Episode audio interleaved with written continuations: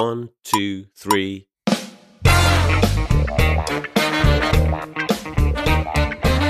大家好，又来到了我们的一刀不剪系列啊！这一次呢，我们请了第一期就在我们的摸鱼主题里面提到了自己呃有这个架子鼓学习兴趣跟经验的这个桑尼老师来跟我们讲解一下成人学习架子鼓等等等等的这样子的一些介绍。那我是本期的工具人。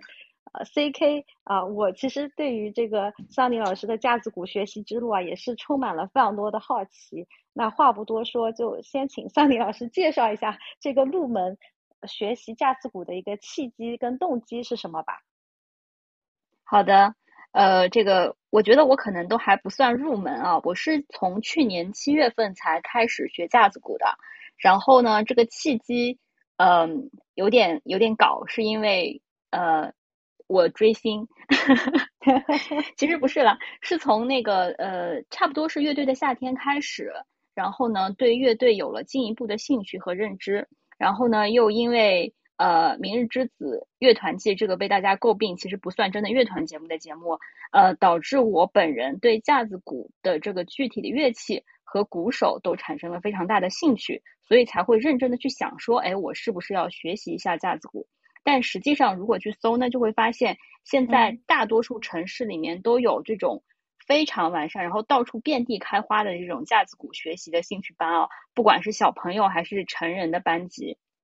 嗯，像我小时候嘛，其实我们可能学那些什么民族乐器啊，钢琴、小提琴比较多，但现在其实学吉他、架子鼓这些乐乐器，甚至是上乐队课的人还挺多的。所以呢。呃，我就又在我们家附近找到了一家看起来还挺不错的架子鼓的这个培训机构，然后我就去上了一节这个试听课，啊，然后我就这个成功的开始学习了。那去年七月到现在，呃，其实我应该差不多正式学习快要一年了，但是中间就是有四五个月的时间，正好碰上。呃，这个上海的 封闭，对，所以像架子鼓这种这种培训机构啊，这种非常敏感的机构，它其实都没有在上课啦。所以我正式上课的时间可能差不多是半年左右啊。那本身来说，学习架子鼓还有一些想法是，比如说练架子鼓本身，它其实是一个非常好的呃减压的模式，然后也是让我周末的时候找到一个。呃，杀时间的这种方式，就不要让生活太过无趣嘛。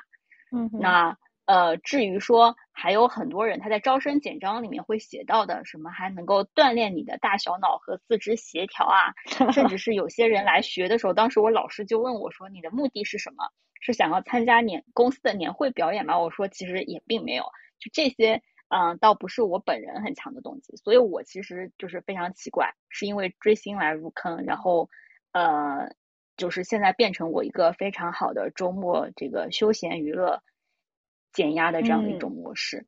嗯嗯嗯。那其实桑尼刚刚也有谈到说，以前可能大家学乐器更多的是学一些民族的或者是西洋的乐器，那现在也越来越这个流行乐团化了嘛。因为我知道桑尼小时候是学二胡的，感觉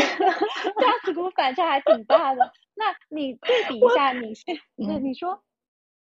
没有，我说我二胡可能也没有入门，架子鼓也没有入门，就在这边进行一些大言不惭的经验分享。哎，就怎么定义这个入门啊？这个我觉得也很难讲哎。嗯，我个人觉得入门起码是说把一些基本的技法都学完了，然后可以看着谱子去练，然后后续的逐渐升级不需要老师再带了，就是可以自己。跟着谱子，然后跟着那些教材一步步往上走，啊，那我觉得算是入门了。就像我，不管是二胡还是架子鼓，二胡虽然以前学的时间比较久一点，但是，嗯，小时候就学东西可能比较慢嘛，然后也为了打基本功，再加上中间就是十几年、几十年没拉了，所以现在就是只只会拉以前学过的那些曲子。现在架子鼓也是，就是我没有办法自己拿着下一集的曲谱，就是自己去打。嗯嗯嗯嗯，了解了解。那对比一下，就是你小时候学二胡跟现在学架子鼓的一个经验啊，你觉得就是作为这个成人来学习的话，有没有一些呃更好的一些优点啊，或者说反而比小时候多了一些难点？嗯，我觉得二胡和架子鼓是两个完全不同的体系。首先就不用讲了，一个是旋律乐器，一个是这个节奏乐器嘛。这个是架子鼓本身它和其他所有乐器都不一样的地方。然后二胡是属于，呃，二胡和小提琴其实是属于这个弦乐里面基本上最难的那一套啊，就不是我自吹自擂，因为它是是。它它是它只有一根弦，然后你完全靠自己的呃这个手指的熟练程度和自己去听音准，就它没有一格一格东西，就不像钢琴，它其实是有琴键的，你敲上去基本上音就是准的嘛。嗯。所以二胡和小提琴想要拉准就很麻烦，它会经历前期非常长的一个锯句子的这样的阶段，它本身就挺难的啊。所以我觉得两个其实难度水平不在一个上面。那架子鼓你可能就是学。现在它的那些成人课就是，嗯，其实挺好玩的。就是你只要学最基本的动词打字，然后可能学两个小时，你就可以去打逆战了。就现在最最最 火的入门歌曲就是就是逆战嘛，就是嗯，很容易入门。所以我觉得呃，本身两个难度就不一样。然后单独我自己来试图理解，就是我如果小时候学习和现在成人来学习架子鼓的话。我会觉得成人本身入门也就更快一点，然后呢，呃，就是这个首先就是由于成人他本身的四肢的协调啊、接受能力啊、这个反应能力啊，就会比小朋友要强嘛，嗯，天才小朋友除外啊。然后呢，呃，其次老师其实也是知道成人不是奔着呃一点一点打基础，然后后面考级，然后变成架子鼓大师去的，所以他的课程。设置上，其实基本上成人的课程也都是很快能打出花来的那种课程的设置，嗯，就很快就可以去做表演了。然后，呃，但是难点其实非常的明显，就是小时候的话，我们会有比较完整而明确的时间去练习基本功，但是这个作为社畜，其实一周能抽出一点时间来练，就已经是。很大的投入了，我觉得这个我基本上现在还处于对他十分有兴趣的阶段，嗯嗯，所以我每周会抽出起码呃一次正式课程、一次练习课的时间去鼓房里面练的。但即使在这样的情况下，我的基基本功也是很差很差的，就是属于那种专业人士一听就知道我是没有练过基本功的，呃，所以我我觉得如果是成人来学习的话。就大家应该，嗯，想好说是愿意投入多少时间，然后呢，我的学习的目标到底是什么样子，嗯，然后所有的乐器都一样，架子鼓也不例外，它是属于一个需要非常长时间的，然后频繁的练习，才能够帮助你后面就是至少在入门之后，后面更高级别的时候，能够逐渐好好的往上去走，嗯，就是我那天。呃，我今天下午其实还在看，嗯，一篇文章，它就是说，嗯，你一天练十个小时是没有用的，就基本上其实是要五天，每天练两个小时嘛，这样才会才会有效果。啊啊啊！所以就是不管是什么，尤其乐器的学习，还是需要日积月累，然后看看距离那个一万小时还有多远的一个距离，是吧？对，因为它没有什么。捷径可以走哎，它真的就是架子鼓，就是简单粗暴去练肌肉记忆的一个东西。嗯，然后他还需要把你的一些，比如说手腕的那些机能什么练出来。我以前拉二胡的时候，就是就是要把手指上的茧子拉出来，嗯，才可以。嗯嗯嗯，了解。那听起来这个真的还是。就是蛮耗费这个时间跟体力，然后去堆积这个肌肉记忆嘛。那不知道就是我们如果选择一个更好的老师啊，或者说选择一家培训机构这一块，能不能帮助就是成人来更好的掌握这样子的一些呃学习的原理啊方法？就是呃，能不能请我们桑尼来介绍一下你是怎么选到现有的培训机构的？嗯，我我觉得是非常重要的，因为成人很容易就是一时兴起想要去学这个东西，然后他马上就进入到一个非常枯燥的阶段。所以，如何能维持你一个长久的兴趣，才是能够让你坚持，呃，在不断的练习和精进架子鼓或者是其他乐器的，呃，这样的一个保证啊。当然，另外一个保证是因为它很贵，就是它一次付费付了一年的 这个课程的培训费。对啊，这个这个这个这个是呃开玩笑，但实际上确实是如何保持长久的兴趣度和这个激情吧。所以我觉得你刚才说到，呃，这个老师，我觉得是挺重要的。但对我本人来说，呃，我当时选的时候，以及最后我到现在都觉得我做的一个最最正确的决定，就是我挑了一个我楼下的培训机构。嗯嗯嗯。那我我虽然不太确定我本人和老师能让我的激情维持多久，我也不确定我追星能追多久，对吧？但是。我能够把握的是，我不要让浪费在路上的时间来消耗我的热情。就是这个跟选健身房其实是一样的，就你选一个很好的健身房，很好的这个健身教练，那你每天要，对吧？你要每天要花两个小时在路上，你还要臭烘烘的回来洗澡，就是我觉得这些都是都是会大大消耗的热情的。所以我当时就选了我楼下的一个，然后那边的那个呃，就是教务的那个老师吧，就会发现我时常。因为我也不确定我什么时候加班，但是如果我晚上下班下的早，我有可能就跟他说，我晚上就过来上练习课了，就是机动性、灵活性都会比较好，然后呢，嗯，也能够帮助我就是不断的去坚持，嗯嗯嗯。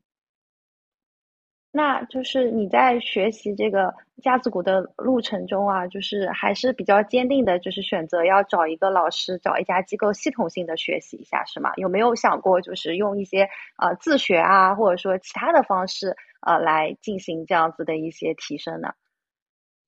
嗯，我其实有想过，因为机构其实确实就挺贵的，呃，然后呢，我当时先上对吧，遇事不决。就上百度，然后就上知乎看看别人怎么教你，然后知乎呃以及月亮组就告诉我说，月亮组。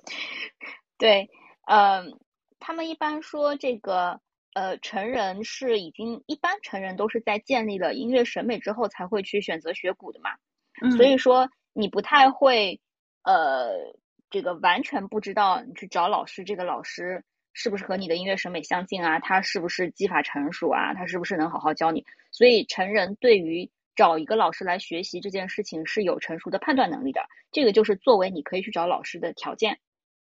小朋友相对会比较困难嘛。嗯。那呃，所以他们会建议说，与其被机构抽了大部分费用，然后呢盲配一个老师以外，你还不如去找这种个人的老师。但怎么找呢？就是我觉得这个也可以。给大家作为参考，虽然我最后没有走这条路啊，他就说你不停的去听 live house，然后找到你喜欢的风格的那些，就不要太有名的乐队，那他们的在意鼓手基本上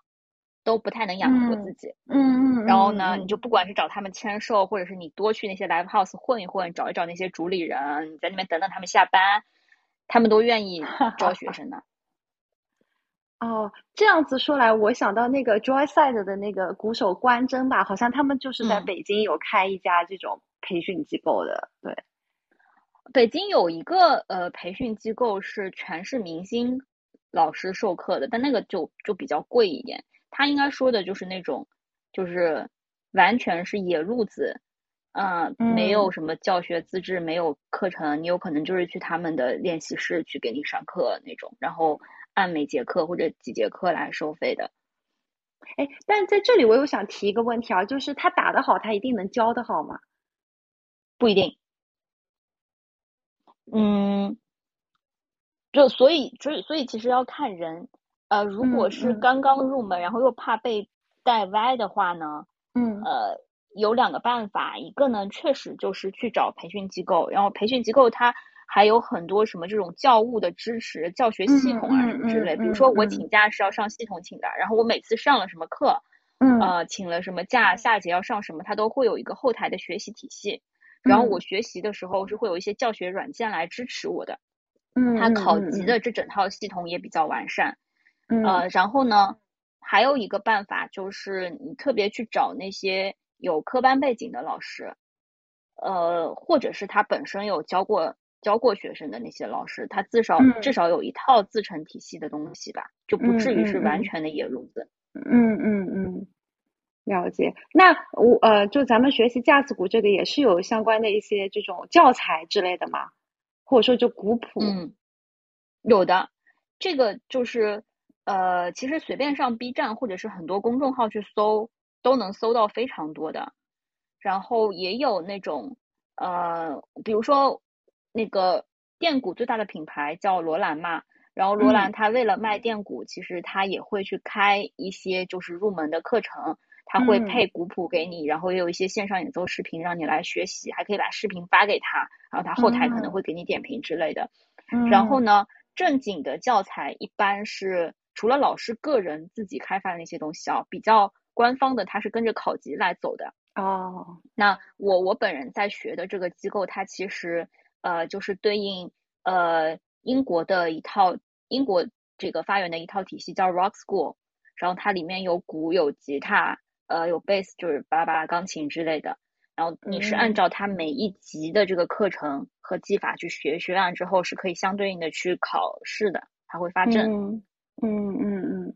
听起来还是非常的规范的哦。那刚刚其实桑尼你也讲到了这个电鼓的品牌罗兰嘛，啊，虽然我们没有嗯给他 广告费，我们也不需要啊。然后我想问一下，就是呃，那学架子鼓就是除了电鼓之外，是还有这个真鼓嘛？所以是有什么区别吗？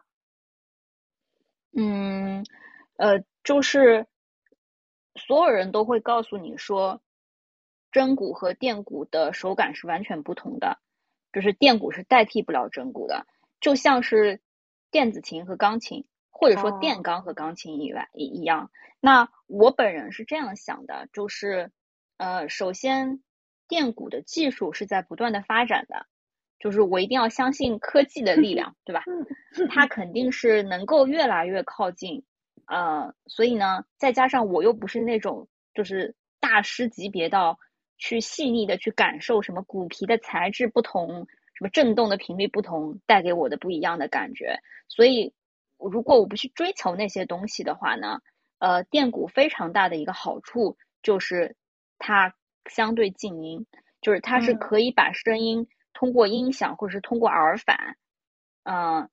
反馈到你的耳朵里面的。所以别人在外面可能就只能听到一些就是剁菜吧，就其实就是鼓棒打在橡胶或者是网面材质上的那个声音。而且电鼓本身它会体积会小一点，因为呃，你比如说镲片吧，它做的可以小一点，然后这个呃，比如说像是鼓的话，它有可能就是做一个网面，下面没有那么大的鼓腔，所以它体积会小一点，灵活一点，然后拓展性也会强一点。你可以再多配一些这个套件啊什么之类的，然后它后期的一些不管是音频导出还是编辑，还是加很多音效啊之类的，呃，灵活度都会高一点。嗯，反正整体来讲呢，我就是觉得作为入门，然后呃不用特别去强调电鼓还是真鼓，但是如果你本身任何条件都能够满满足，然后可以随机选电鼓和真鼓呢，其实确实手感是有差别的。因为我去上过，我去打过一次真鼓，就是那个回馈感跟电鼓是完全不一样的。电鼓就感觉在剁橡胶，没有那种 爽感。哦，了解。所以培训机构一般还是会先用电鼓是吧？正经的培训机构都会用电鼓的，啊、哦因为它还可以配一些软件，就你有有那种就哦是敲下去，然后它会反馈说你是不是打的特别准啊什么之类的，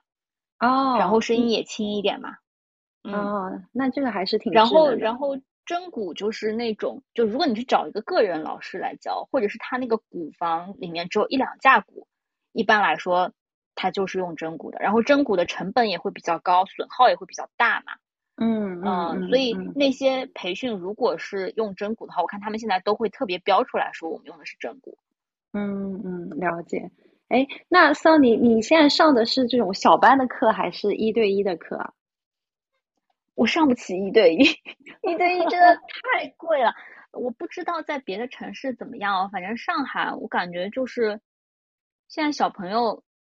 都好有钱啊，去上这种培训课啊。反正我的一对一的那个课应该是必须要连买一年，而且平均下来要差不多六百块钱一节课。然后小班的话，就是我们班上限是六个人，然后下限是三个人，他就会开那个班了。所以价格算下来是呃两两百块钱差不多一节课吧，一节课是四十五分钟。嗯，然后呢，我运气比较好，就是我那个班不知道为什么后期我班里面的同学就逐渐的都退课了，然后我就变成了用一对一的价格现在在上，哦，sorry，用小班的价格现在在上一对一。那还是挺好的。如果不是非常差钱，或者是你能找到一个一对一不是特别贵的培训机构的话，千万要上一对一。就是你知道，所有人一起在那里打的时候，我是不相信这个老师能听出来谁打的稳，谁打的不稳，谁打的对，谁打的不对的。然后我基本上就是被我旁边的人疯狂的敲。的声音给淹没，然后我也不知道自己是不是准，然后我总觉得我打的是特别准，然后他们都打的很烂，然后我试图把他们带回来，又带不回来，但我可能他们也是这么觉得的。对，就听起来，因为小班毕竟大家的一些练习的程度啊之类的可能还不太一样，然后对老师来讲也是存在着很难，就是根据每个人的具体情况给予一些具体的建议吧。那我对，然后。我我们班很搞笑，我刚才不是说到他有那个软件是可以来测试你是不是敲的准的嘛？嗯，然后我们老师就是开过一次，开过一次之后就是很大家都很尴尬，就是好像被公开处刑了。后来我们就心照不宣，都不开那个东西了。就像你去唱 KTV，然后他就出现了那个打分系统一样的。对，大家都是花钱来的，而且还要被同班同学，对吧？审判，这实在是太尴尬了。是是是，那讲到这个，我就想问问，如果在上课的间隙，呃，你一般都是怎么练习的呀？嗯，基本上来说的话，就是如果能创造条件，就是强烈建建议大家自己在家里面买一台电鼓啦。那但是如果对吧，就是家里没有大别野，然后又很难去做隔音的话。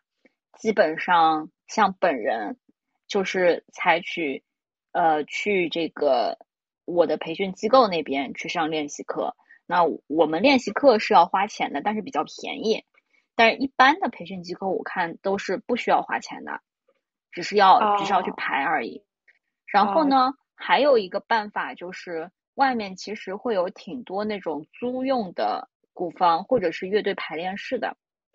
这个可能就市中心会多一点，郊区会相对少一点。但是你在大众点评上搜一搜，他们一般也就是，呃，如果只是个古房或者是条件比较差的话，可能就是五十块钱一个小时。如果是条件比较好，然后提供所有乐器甚至录录音设备的那些整个乐队排练室的话，可能就要一两百块钱一个小时都会有。然后还有一个路子就是，嗯，也可以去找一找，呃。那种琴行嘛，就他们卖乐器，然后通常可能也会有一些这种样品摆在那里，然后你去问一问的话，他们也是愿意赚钱的，就是何乐而不为呢？嗯嗯嗯。但是因为我家里面又没有架子鼓，然后我又不可能每天真的就去我的培训机构去上练习课，因为毕竟还是有时间的限制嘛。他们晚上就是下班了，然后早上又开的很晚，周末的时候又要上课。那我们这种社畜其实挺难的，我就只能在家里面买一个牙骨垫。牙骨垫就是一个呃一块板，上面铺了一个橡胶，它模拟一个小军鼓回弹的这个机制，嗯，然后就放在一个军鼓架上，然后在家里面垫在 CK 送我的瑜伽垫上，就敲。但是因为只有一个牙骨垫，牙骨垫基本上就只能只能练那个一些这个手腕的机能，然后练速度。嗯嗯嗯。然后如果你要去练一些手脚配合的话，就只能虚空练习，就是拿着鼓棒在空气里面挥。嗯。然后啊，还有就是比如说像我平时会有出差或者说在外面跑的时候，我就有买一个很小很小的牙骨垫，它可以绑在腿上，绑在大腿上，然后去敲。哇，基本上就是 again 也是只能练技能，然后有一有的时候能练一些比较好玩的，呃，比如说什么四对三，就是左手打四四拍，右手打那个三拍子，就是那种，但是都是非常有限的啊。就刚刚听你讲四对三，怎么感觉跟那个周伯通 左手画圆，右手画方一样的难度啊？差不多的呀。呃，不不，嗯，就是你你知道，因为四对三不只是架子鼓要学的嘛，学学钢琴也会学的，就是你左手和右手弹不一样的节奏。然后其实有很多办法的，就一般都会教你，呃，把它默。以它的最小公倍数来分节拍，嗯嗯嗯，数学原理一念到十二嘛，对吧？然后你去，其实架子鼓全部都是靠肌肉记忆，就是你练多了之后，你是不需要脑子的，就可能就能答出来了。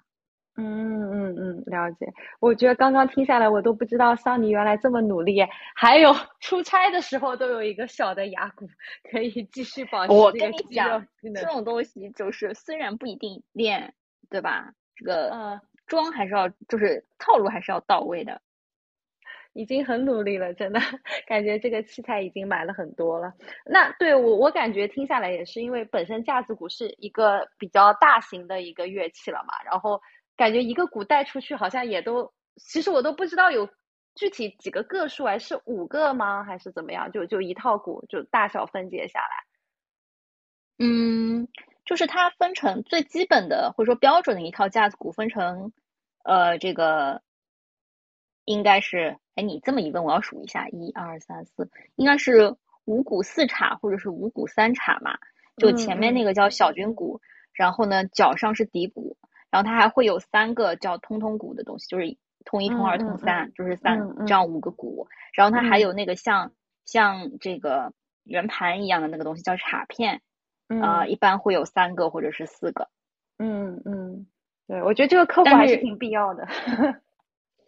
但是，呃，也有那种就是街头演奏的一些比较小的 set，它有可能就是一些最基本的东西，小军鼓肯定是要有的。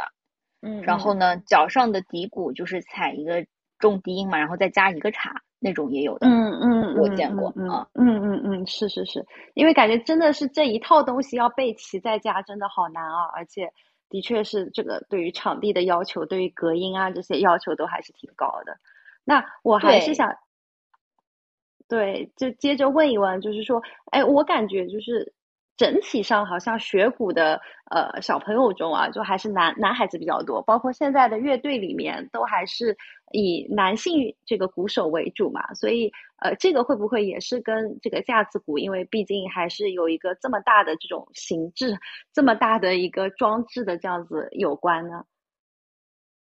嗯，我其实觉得大家可能还是会有一种，就是女生可能要学。类似于像是钢琴啊，呃，我以前其实学民族乐器的时候也是，女生可能更多的就是学什么古筝啊、琵琶，然后男生可能会学一些，比如说像是呃笛子啊，那可能小提琴相对比较平均一点。二胡女生学也蛮奇怪的，就是感觉好像要戴着墨镜出去，基本上都是男的在学吧。那架子鼓呢，相对来说确实是男生会学的比较多一点，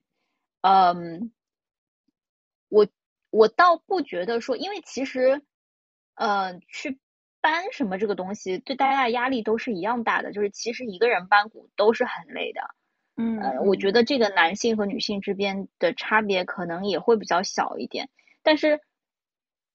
如果说女鼓手比较小的话，我反而会觉得，呃，是不是这其实整体来说，女乐手就比男乐手会少一点啊？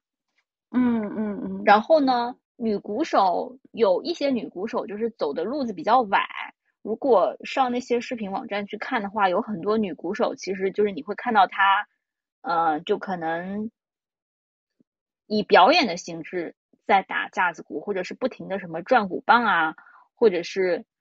嗯，就是穿个裙子在打鼓啊之类的。我上课的第一节课，我老师就说禁止穿裙子打鼓，这个是最基本的尊重，对观众也是对自己的尊重。所以我觉得。嗯，可能会导致这样的结果吧。但是我本身其实不觉得女鼓手和男鼓手有什么太多这个能力上的差别，因为架子鼓也不完全都是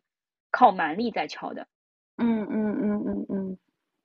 了解。那既然刚刚已经讲到了能力这件事情，我觉得我们可以再深入的问一问，就是对于我们这种就是不是很懂的人来讲啊，如何可以去评价这个乐手的一个架子鼓的水平啊？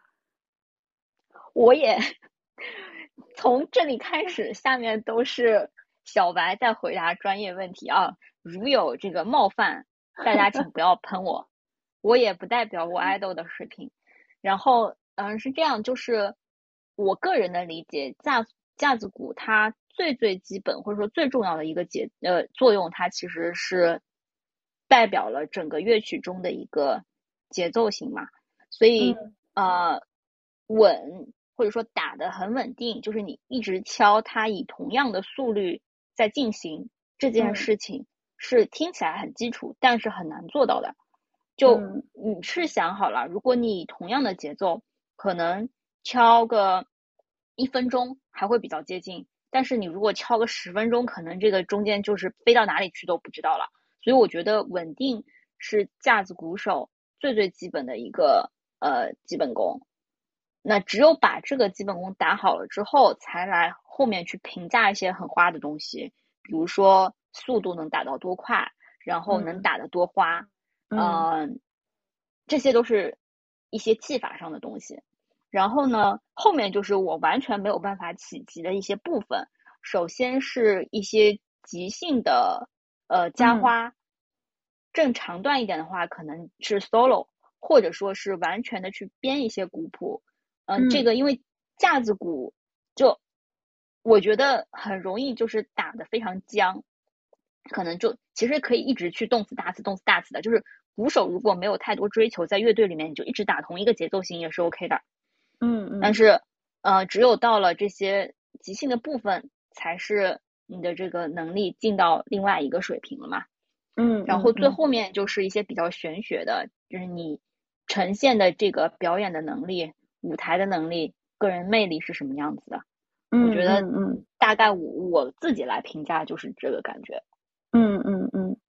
那呃，其实就是我们知道，就乐队的曲子嘛，都是要就是整个乐队进行一些编曲嘛。那可能吉他手就编吉他的，鼓手就编他自己的鼓的部分。那这一块的话，就是怎么样去评价这个呃架子鼓这个在编曲中它的一些呈现的一些情况，包括它的一些重要性。嗯，呃，我觉得首先就是架子鼓还是最基本的节奏嘛。所以它作为唯一的节奏乐器，其实是呃整个乐曲的一个骨架。然后在上面我们加的这些旋律，加的其他的东西，其实都是给这个骨架加上很多血肉的部分。如果把这个骨架抽掉，或者说没有架子鼓的话，嗯，基本上，嗯，你的这个旋律再好听，它也是支撑不起来的。那呃，在这个之上呢，其实架子鼓虽然它是个纯节奏乐器，它也是有自己的曲分的，也是可以通过不同的这个节奏型、不同的演奏方法，嗯，赋予这个乐器乐曲非常多的这些情绪色彩和音乐的色彩的。就比如说，呃，其实一些非常典型的这种音乐风格里面，它用到的普遍的架子鼓的编法都是不太一样的。就比如说在重金属的时候，我们会有看到非常多的双踩，就是。呃，有有两个踩锤在击打底鼓嘛，就是他会把重低音铺的很重，然后非常密集的一个输出。然后比如说是爵士的话，你可能就会打的很轻，嗯，但是有非常多的这种我们叫律动啊之类的这种表现在里面。然后在这个这个就是我我整体觉得架子鼓在编曲当中的一个一个作用。然后如果作为一个鼓手来讲的话，我觉得他在乐队中就是完全起到一个。指挥的作用，因为，呃，节奏一开始是架子鼓来起的，就鼓手来起嘛，然后接下来就是往快走或者往慢慢走，其实都是鼓手带起来的。所以为什么我也觉得他最重要的一个水平是要稳，因为如果鼓手起飞了，因为有的人打嗨他就会起飞，鼓手起飞了就基本上整个表演都起飞了。嗯嗯嗯，就的确是看演出的时候，印象还是比较深的。是每次就是先由鼓手打一下一二三，然后就整个乐队就开始。然后有些鼓手可能打嗨了，就感觉一直在摇头晃脑，然后就开始扔鼓棒啊之类的，跟台下互动这样子。对，而且有的时候就是有的时候鼓手就会停下来，他就不打了，然后就伸出他的手，然后示意所有台下的观众跟他一起用手打拍子。哎，我跟你说这个事情就是这样的。为什么我当时会想要去学鼓嘛？嗯，我说是因为我的追星嘛。然后追星是因为我追的那个鼓手，他在一次杂志的采访里面，他说，呃，他很感激，就是粉丝把他，然后把架子鼓带到聚光灯下面，有更多人开始关注鼓手。但是呢，其实很多时候粉丝都是在关注，比如说他今天这个穿的帅不帅啊，今天这个造型好不好看啊。他说：“希望有很多人能跟他聊一聊鼓皮是什么型号，鼓是什么尺寸，今天的打法谱子是怎么写的。就呃，他他在一次见面会的时候，就是打了一个非常基本的呃这个节奏型，就是其实就是打那个 We Will Rock You 嘛。嗯嗯嗯。然后他就试图把下面的节奏给带起来，就发现真的很难带。然后 然后我就觉得，哦，可能我多学一点这个东西。”就是明能比较知道他想要表达和输出一些什么东西。哇，我们桑尼老师追星真的追的好认真啊，好好诚挚啊，是吧？我也这么觉得。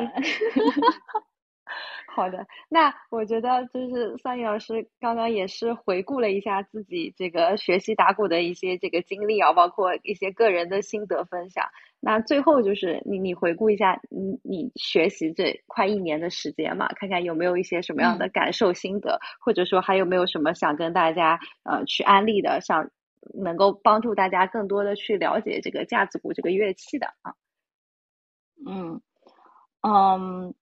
对我，我觉得就是大多数人对架子鼓的理解其实不是非常的深，因为我们通常情况下在听一首歌或者在听曲子的时候，会更多的注重在注重在旋律。就是首先大家听歌可能第一感觉是歌词吧，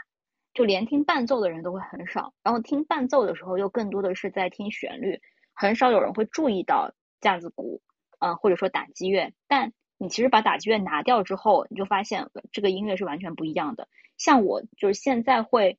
非常主动的去听每一首歌里面的这个架子鼓，它是怎么编的，是怎么打的，那个感受是完全不一样的。就我单他其实也说，呃，就鼓手一般都是在舞台的后排的嘛，其实大家都不怎么能注意到他，嗯，所以他很感激大家能够看到他。所以我我就是觉得，呃，首先如果有我们的观众听到这一期节目。呃，因为这一期节目让你们其实对架子鼓本身能感一些兴趣的话，我觉得就很好了。就你首先要意识到，在一个乐曲中，在一个乐队中，其实架子鼓和打击乐是非常重要的一个部分，你能感受到它的存在。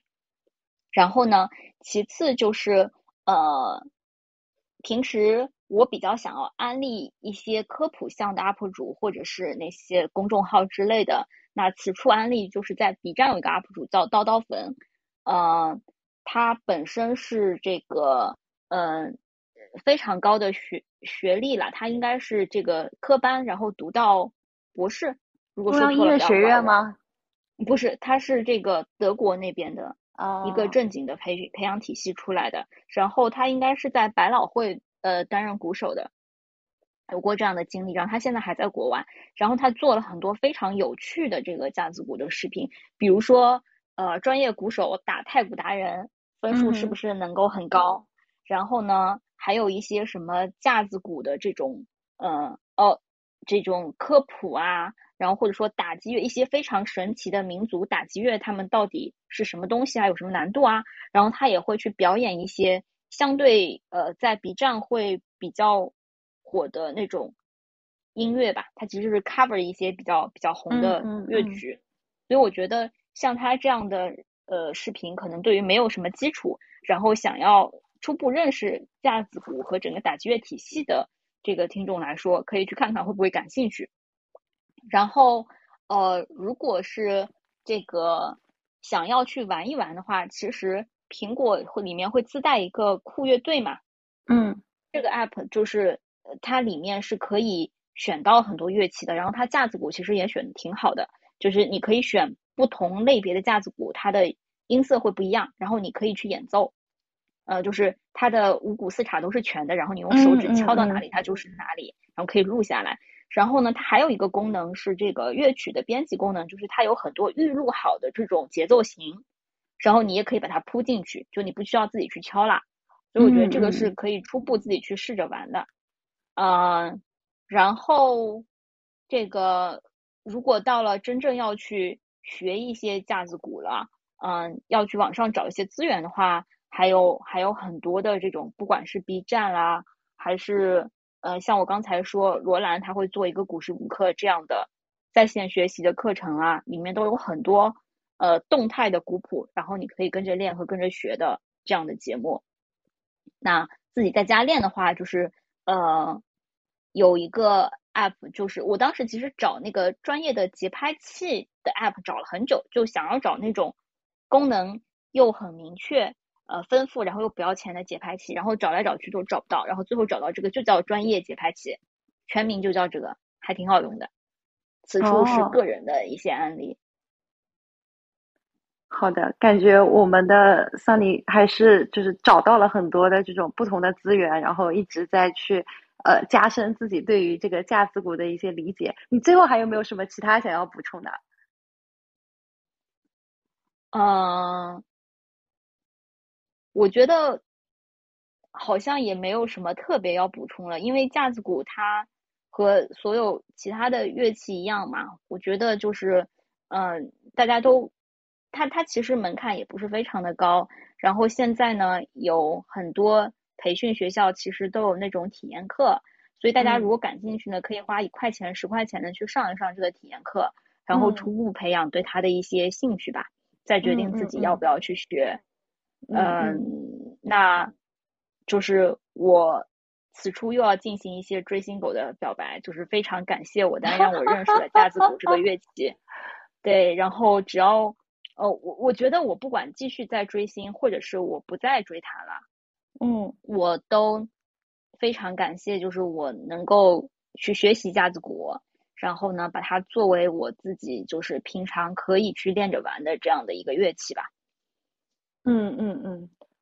我觉得听下来真的是跟这个架子鼓的邂逅还是非常的美好的。然后呃，我其实在我的朋友圈啊，也是会有看到，就是呃其他人，但都是小朋友啦，就是有两个小朋友也一直在发架子鼓的 练习视频，觉得嗯还是非常的帅气的。呃，所以呢，也是希望本期的听众们啊，可以通过本期啊。增加对这个乐器的一些了解，当然，就像桑尼讲的，可能可以花个一块钱去呃买一下体验课，去亲身感受一下就更好啊。本主播听了也有这样子的一些想法跟动力了呢。好的，那我们今天的这个一刀不剪的系列就到此结束了，然后也期待我们下一次能够给大家带来其他的这个好玩有趣的故事精彩呈现嗯。好，谢谢 CK。大家拜拜，拜拜。